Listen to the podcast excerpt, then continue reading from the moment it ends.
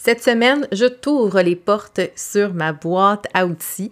Dans le fond, tous les logiciels et les applications que je préfère utiliser. Je t'explique aussi pourquoi ce sont mes préférés.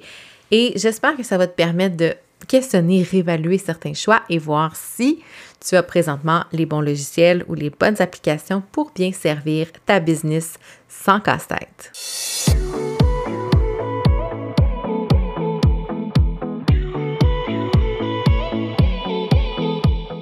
180 degrés, c'est l'amplitude de notre champ visuel lorsqu'on regarde vers l'avant. Mon nom est Mélanie Allé, je suis stratège en marketing web et fondatrice de Synapse Marketing. 180 degrés est un podcast pour t'aider à prendre de la hauteur dans ton entreprise. En solo ou avec un invité, je t'y partage des réflexions entrepreneuriales, des conseils marketing ainsi que mes meilleurs outils pour créer une entreprise au service de ta vie rêvée. Bienvenue sur le podcast 180 degrés. Salut à toi, j'espère que tu vas bien. Alors, je te retrouve dans un épisode dans lequel j'ai envie de te partager ma boîte à outils euh, de, parler de mes choix de logiciels et d'applications, de t'expliquer en fait pourquoi j'ai fait ces choix-là, parce qu'évidemment, ça ne veut pas dire que ce sont les mêmes euh, que tu vas apprécier le plus ou qui vont être le plus utiles pour ton entreprise, mais c'est quand même une question qu'on me pose souvent, à savoir quels sont mes logiciels favoris, pourquoi je les ai choisis, etc. Donc, je me suis dit, pourquoi ne pas euh, t'en faire part dans un épisode euh, complet. Donc, euh, je sais que le choix de logiciel, ça peut être un réel casse-tête. C'est aussi un gros morceau, souvent de budget mensuel ou annuel, peu importe si vous payez des licences annuelles ou mensuelles, mais c'est un gros morceau dans un budget d'entreprise en ligne, évidemment, surtout une entreprise de service en ligne. Et je sais que c'est un gros casse-tête pour beaucoup d'entrepreneurs qui sont un petit peu moins techno, qui savent pas vers quel genre de solution se tourner. Et là, déjà en partant, ce que j'ai envie de te dire, c'est que plus un, entre, un, entrepreneur va être techno, plus il va être, euh, comment dire, curieux d'aller explorer des nouveaux logiciels et d'aller s'aventurer euh, dans des sentiers, euh, hors des sentiers battus plutôt, pour découvrir justement des nouvelles applications, des nouveaux logiciels dont personne ne parle. Et l'avantage de faire ça, d'aller explorer, c'est souvent, ben, il y a des belles économies euh, au niveau financier, au niveau des coûts des logiciels lorsqu'on va essayer des logiciels qui sont, euh, disons, moins connus, qui viennent d'entrer sur le marché. Il y a quand même un gain financier potentiel, ou plutôt une économie de, une réduction des coûts, si on veut, à faire ça. Mais quand on est moins techno, le revers de la médaille, c'est qu'il y a donc très peu de gens qui vont l'utiliser. Donc, on ne peut pas se référer à des amis, des collègues entrepreneurs ou même sur des groupes Facebook. C'est plus difficile de trouver du support et souvent, bon, ben, on se retrouve un petit peu euh, seul à patauger là-dedans. Donc, si, mon, mon premier avertissement, c'est si vous n'êtes pas, si t'es pas super techno, ben, je te dirais peut-être aller avec des valeurs sûres. Au final, ça devient, je dirais, plus futé comme choix, comme décision, parce que ben on s'y perd moins et surtout on a du support. Donc, c'est un peu ce que j'ai fait comme décision aussi quand je me suis lancée. Je suis allée vers des valeurs sûres, vers des logiciels qui sont largement utilisés. C'est pour ça que tu vas voir que, bon, à sauf quelques exceptions, je suis quand même assez euh, mainstream dans mes choix de logiciels parce que j'aime pouvoir euh, déléguer, mais surtout être supportée par euh, des collaborateurs, collaboratrices qui vont pouvoir venir m'aider dans mon entreprise. Et donc, il y a plus de chances que ces gens-là maîtrisent déjà les logiciels dont je vais te parler aujourd'hui. Et là, je vais commencer avec la catégorie plus de gestion de mon entreprise, si on veut, là, les logiciels qui sont encore là un petit peu plus euh, mainstream, comme je le disais, qui sont plus largement utilisés. Donc, le premier, c'est Asana. Asana qui est un peu l'équivalent si tu connais Trello, si tu connais ClickUp ou encore Notion. Ça va être un peu des comparables. Donc, ce sont des logiciels qui te permettent de gérer des projets, donc de découper, dans le fond, d'avoir plusieurs projets dans lesquels on découpe en tâches, en sous-tâches, avec des échéanciers, des personnes responsables. Euh, bon, selon le logiciel que tu vas choisir, il va y avoir des options et des vues différentes. Ce que j'aime le plus de Asana, ben, c'est parce que c'est gratuit, hein, on aime ça, parce que toutes les autres dont je te parle sont pas mal tous payants, là, je regarde bien sauf quelques exceptions. Euh, donc, on aime ça, hein, quand c'est gratuit. Et euh, ce que j'aime aussi beaucoup de Asana, c'est la possibilité d'avoir des vues de projets différentes. Donc, de voir un projet sous forme de calendrier, sous forme de tableau, un peu euh, Kanban comme Trello, là, les diagrammes euh, de, de, de, projets Kanban avec différentes catégories. On peut faire glisser les cartes à une étape ou à une autre. Et on peut aussi l'avoir sous forme de liste euh, très standard. Il y a d'autres options aussi qu'on peut euh, utiliser, d'autres vues en fait de projet si on fait appel à la version payante. Mais je pense que pour la majorité euh, des entrepreneurs que je côtoie, ben, la version la version gratuite était suffisante, du moins pour les besoins d'un solopreneur de service. Après ça, ben, ça reste qu'il y a des fonctionnalités qui ne sont pas disponibles. Donc, tout dépendant de ce que tu fais, ça peut être ou non intéressant à toi de l'évaluer. Il y a toujours un essai gratuit, fait que pourquoi pas l'essayer.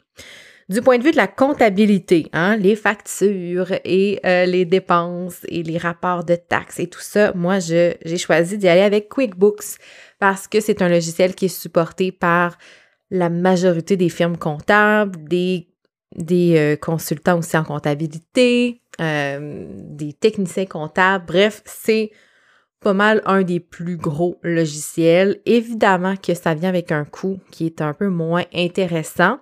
Ce que je te suggère, c'est d'en parler à ton ou ta comptable parce que la plupart des bureaux de comptabilité ou en fait les, comptables sont souvent affiliés avec les logiciels et peuvent nous donner des rabais. Et c'est ce que j'ai euh, fait. Euh, au début, j'ai pris QuickBooks par moi-même. Il y a souvent des rabais quand on est un nouveau client. Donc, première étape, c'est de profiter de ces rabais-là qui sont souvent offerts sur trois ou six mois.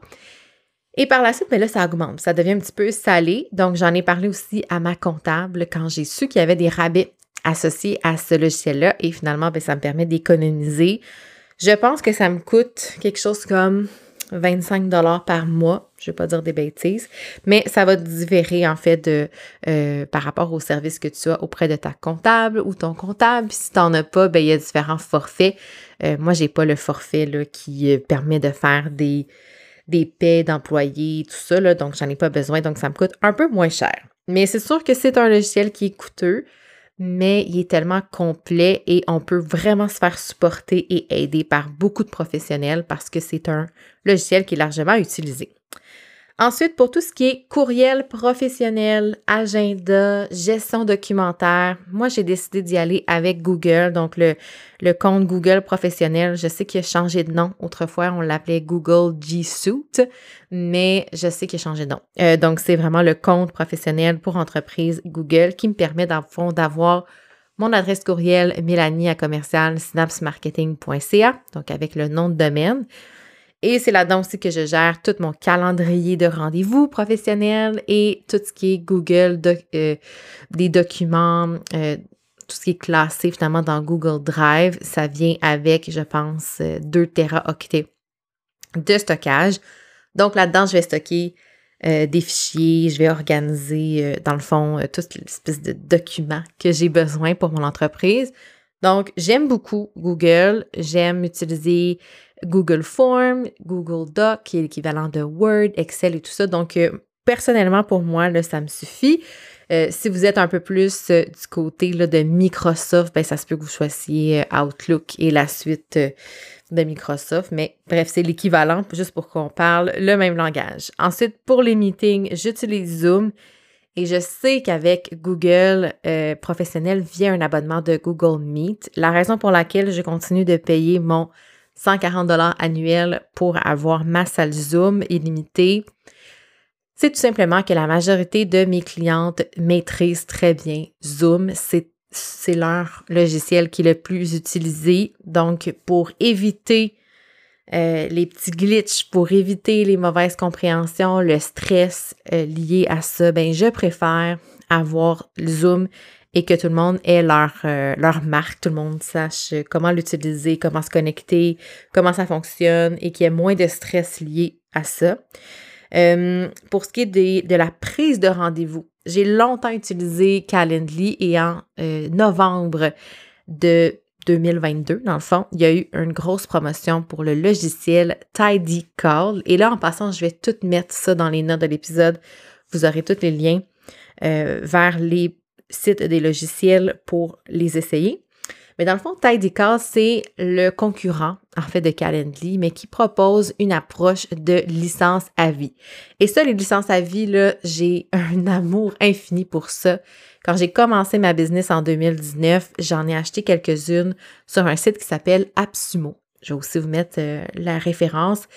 Et il y en a là-dedans que je vais utiliser encore. Il y en a que finalement mes besoins ont évolué, que je les utilise moins, mais ils m'ont servi plusieurs mois. Et ça permet de faire des grosses économies. Parce que par exemple, il y a plusieurs logiciels qui étaient 49 US pour des licences à vie. Donc, tu sais, si on regarde le prix moyen d'une licence Calendly, du moins moi, ce que ça me coûtait, c'était 14 US par mois pour avoir plusieurs rendez-vous, euh, types de rendez-vous en fait. Donc, par exemple, un rendez-vous pour réserver le podcast, euh, une rencontre de podcast, une rencontre d'accompagnement stratégique, un appel découverte, etc. Donc, j'avais plusieurs types de rendez-vous.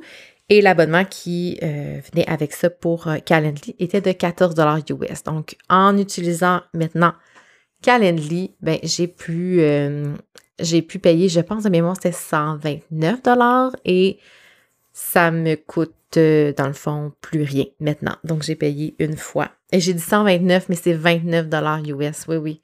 C'est encore plus incroyable comme économie. C'est bel et bien 29 dollars US. Donc, en seulement trois mois, là, c'est rentabilisé. Donc, euh, c'est assez euh, incroyable. Comme logiciel, je vous le recommande fortement. Ça fonctionne très bien. Il y a des nouvelles, des nouveaux ajouts qui sont faits constamment. Je pense qu'ils veulent vraiment casser le marché, comme on dit. Donc, euh, un, beau, un bel outil à essayer, très user-friendly, très agréable, du moins jusqu'à maintenant. J'aime bien. L'autre logiciel que j'utilise avec mes clientes en accompagnement stratégique, c'est WhatsApp. Je sais qu'il y a beaucoup qui vont utiliser Voxer ou euh, c'est quoi l'autre? Telegram, mais WhatsApp est quand même déjà encore là très utilisé à travers, euh, à travers le monde, j'ai envie de dire, très connu comme logiciel. Donc, j'aime ça y aller avec des logiciels qui ne sortent pas trop de la zone de confort de mes clientes. Donc, dans la plupart des cas, elles vont choisir d'utiliser WhatsApp au lieu de Messenger pour justement sortir de l'application de Facebook et de faire une genre de coupure entre le travail et la vie perso. Puis c'est ce que je recommande aussi de faire, mais euh, je vais aussi parfois utiliser Messenger avec certaines clientes qui le préfèrent. Ensuite, j'ai envie d'aller dans la catégorie de contenu et plus spécifiquement le podcast. Ça aussi, on me pose énormément de questions sur qu'est-ce que j'utilise pour gérer et créer euh, mon podcast que tu es en train d'écouter. donc, la première chose pour la plateforme d'hébergement, donc pour faire en sorte que mon podcast soit hébergé et distribué sur les podcasts, les plateformes d'écoute comme Spotify, comme Apple Podcasts, Google Podcasts. Euh, il y a Deezer, il y a iHeart Radio aussi. En tout cas, j'en ai plusieurs, Balado Québec et tout ça. Donc, pour faire en sorte que mon podcast soit distribué, ça prend une plateforme d'hébergement. Moi, j'ai choisi une plateforme qui est gratuite, qui s'appelle Spotify for Podcaster. L'anciennement, le nom, c'était Anchor. Donc, c'est un logiciel, tu l'auras compris, qui est euh, propulsé, créé par Spotify et qui est une solution gratuite. Au départ, j'avais un logiciel payant qui me coûtait environ 15 US. Puis après ça, je me disais, mais je le sais qu'au fond, il y a probablement quelques avantages à avoir une plateforme qui est payante. Euh, beaucoup de gens vont dire Ah, ben là, vu que c'est gratuit, ils vont finir par mettre de la pub, ils vont finir par faire des choses qu'on veut pas nécessairement. Mais euh, bon, ça fait plus d'un an que je suis là-dessus, puis j'ai eu aucun désavantage. Euh, puis si jamais ça arrive, ben je changerai. Hein. on n'est pas marié à une plateforme. La preuve, je l'ai déjà changé pour cette plateforme-là. Donc, euh, quand on peut économiser, quand c'est disponible, c'est gratuit, c'est une plateforme qui est facile à utiliser, moi, je la recommande chaudement euh, à ceux et celles qui veulent lancer un podcast. Il y a déjà assez de logiciels qui coûtent cher, comme ça, quand il y en a des gratuites, on peut les utiliser, on peut les essayer. Ensuite, pour enregistrer les entrevues, donc quand j'ai des invités, euh, je vous recommande fortement de ne pas enregistrer avec Zoom, surtout si vous cherchez à avoir une grande qualité d'enregistrement. Euh, je fais un petit coucou à Émilie C'est la liberté que j'ai reçue sur le podcast à la saison 3 justement pour parler de podcasting.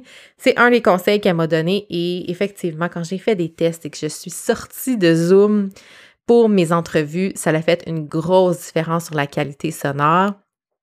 Euh, parce qu'évidemment, les épisodes solo, je ne les enregistre pas avec Zoom. J'y reviens après. Euh, mais Riverside, c'est le logiciel que j'utilise qui me permet aussi d'enregistrer la vidéo.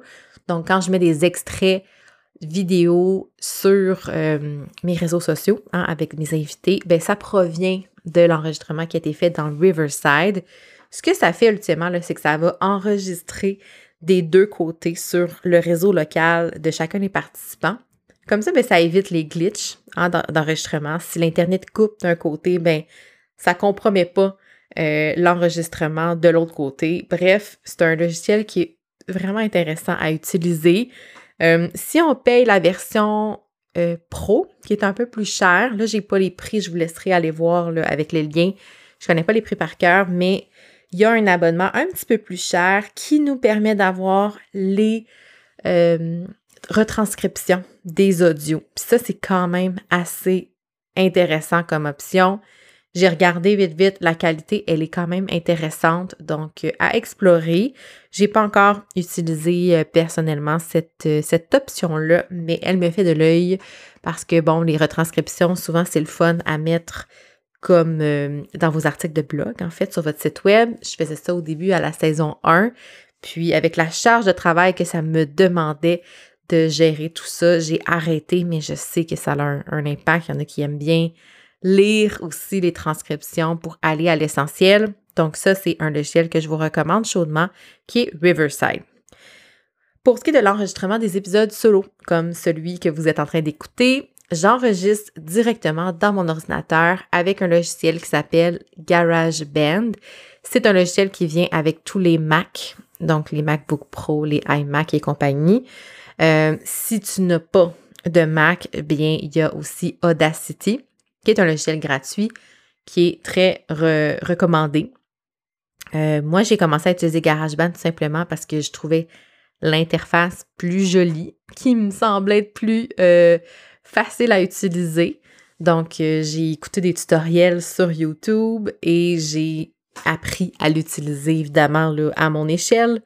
Donc, euh, pour enregistrer et faire mes petits montages qui sont très simples en passant. Je passe pas des heures à éditer mes épisodes, loin de là. Mais j'aime beaucoup. Vu que c'était déjà installé dans mon ordinateur, c'était facile, j'avais des tutoriels. Donc, je suis allée avec cette solution-là. Ensuite, au niveau là, des extraits audio, je ne sais pas si vous envoyez beaucoup des extraits sur les réseaux sociaux où on va avoir une image avec un audio de podcast, puis on peut même avoir des petites waves, là, des petites euh, des petites vagues là, de, de, audio qui montrent en fait que, que c'est un fichier audio finalement qui qui est en lecture. Bien, ça, ce sont les extraits que je fais avec le logiciel Headliner.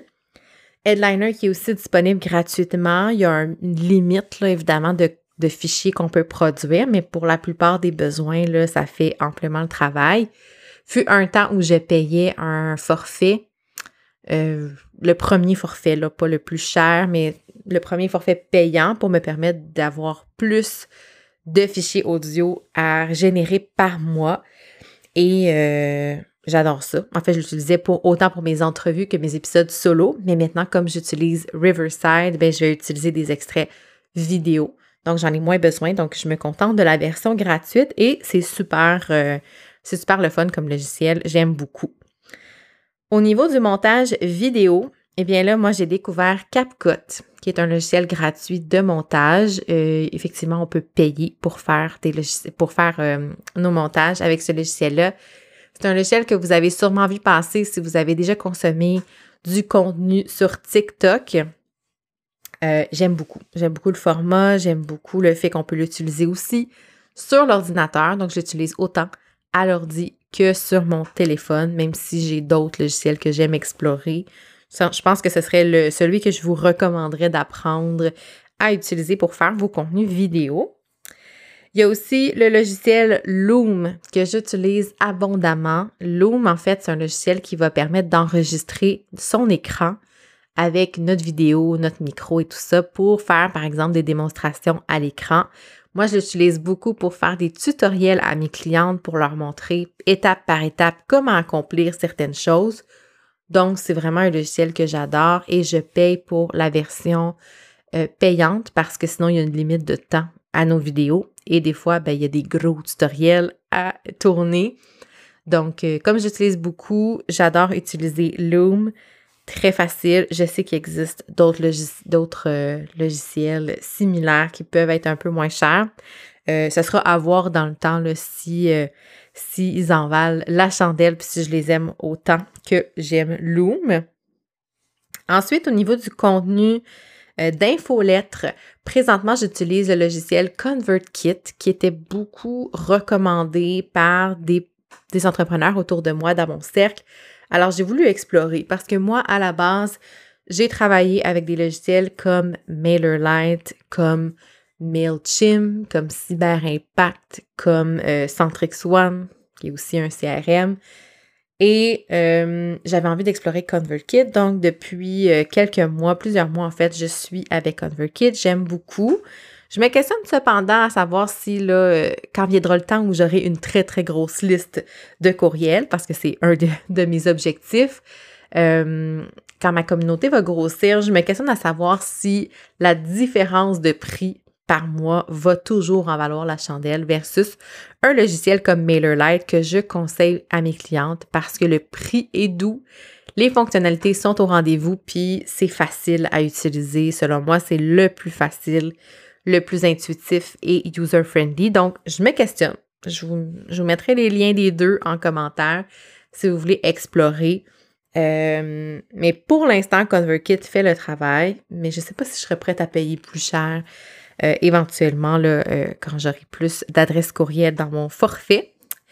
Sinon, pour le contenu réseaux sociaux, c'est assez simple. Hein. Moi, j'aime utiliser la Meta Business Suite pour programmer et publier mes publications sur Facebook et Instagram.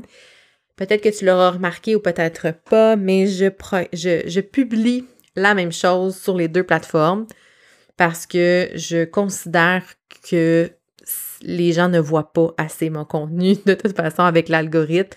Au niveau, niveau, du contenu organique, du moins, ce que je veux dire, c'est que euh, j'aime mieux avoir le même contenu sur les deux plateformes et assumer que vous n'allez pas le voir en double. Puis si vous le voyez en double, ben que c'est pas la fin du monde. On choisit ses combats, on choisit ses batailles au niveau de la stratégie de contenu. Et j'aime beaucoup utiliser la Business Suite parce qu'on peut programmer en même temps sur les deux plateformes. On peut modifier aussi le texte qui va apparaître sur chacune des deux plateformes. On peut même aussi programmer en différé. Fait que je pourrais dire que je programme le même contenu, mais ça va se publier à des jours différents. Donc ça, ça peut être intéressant aussi comme option. Et c'est natif dans Meta, donc c'est toujours plus simple et euh, moins de chances de glitch, quoique il y a beaucoup de bugs souvent avec Meta. Donc, euh, moi, je préfère aller nativement dans la plateforme. Puis en plus, c'est gratuit, hein, donc pourquoi pas. Et au niveau des visuels, ben, je fais comme tout le monde, j'utilise Canva. Euh, c'est vraiment le, le, comment dire, Canva, c'est le logiciel par excellence pour faire des visuels, pour faire des vidéos, des stories, des documents. C'est pas compliqué, je fais tout avec Canva et je te recommande aussi la même chose.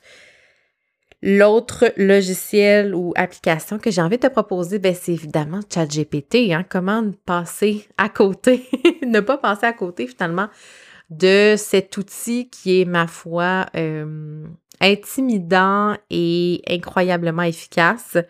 J'ai fait un épisode consacré à ChatGPT et comment je l'utilisais à ce moment-là à l'épisode 89. Donc, si tu ne l'as pas écouté, je t'invite à le faire si tu veux en savoir plus. À l'époque, j'utilisais la version gratuite et qui est excellente. Hein. La version gratuite, là, elle est très utile. Mais depuis, j'ai décidé d'utiliser la version payante parce que l'intelligence artificielle, en fait, de la version 4 offerte par le plan payant, est encore plus poussée au niveau créatif. OK? Donc, pour mes besoins à moi, dans certains mandats de rédaction, dans certains projets, j'avais besoin que ChatGPT aille un petit peu plus loin que juste des formalités, des fois qui me sortaient, euh, même en ayant des bons prompts, des bonnes mises en situation de départ à lui donner. Euh, des fois, il, manquait un petit quelque chose. il n'allait pas assez loin dans sa qualité de rédaction et tout ça. Et avec la version euh, payante, donc avec l'algorithme, voyons, c'est ChatGPT 4 en fait qu'on appelle. La version gratuite, c'est 3.5. Euh, il y a des petites différences au niveau de, comment il va réfléchir puis comment il va nous donner l'information. Donc, je le teste depuis quelques mois et j'avoue que euh, j'aurais du mal à revenir à la version gratuite, quoique pour la majorité des besoins que j'avais au départ, hein, ça faisait le travail. Donc, à toi d'évaluer. Tu sais, moi, ce que j'aime, je me dis, c'est testons un mois, puis on regarde si ça vaut l'investissement. Puis dans le pire des cas, c'est 20 US, donc c'est pas la fin du monde. J'ai déjà payé beaucoup plus cher pour d'autres logiciels d'intelligence artificielle. Donc ChatGPT, c'est vraiment un no-brainer tant qu'à moi. Je t'invite donc à l'essayer et à te faire ta propre opinion si ce n'est pas fait. J'espère que cet épisode t'aura aidé à peut-être valider ou re-questionner certains choix de logiciels.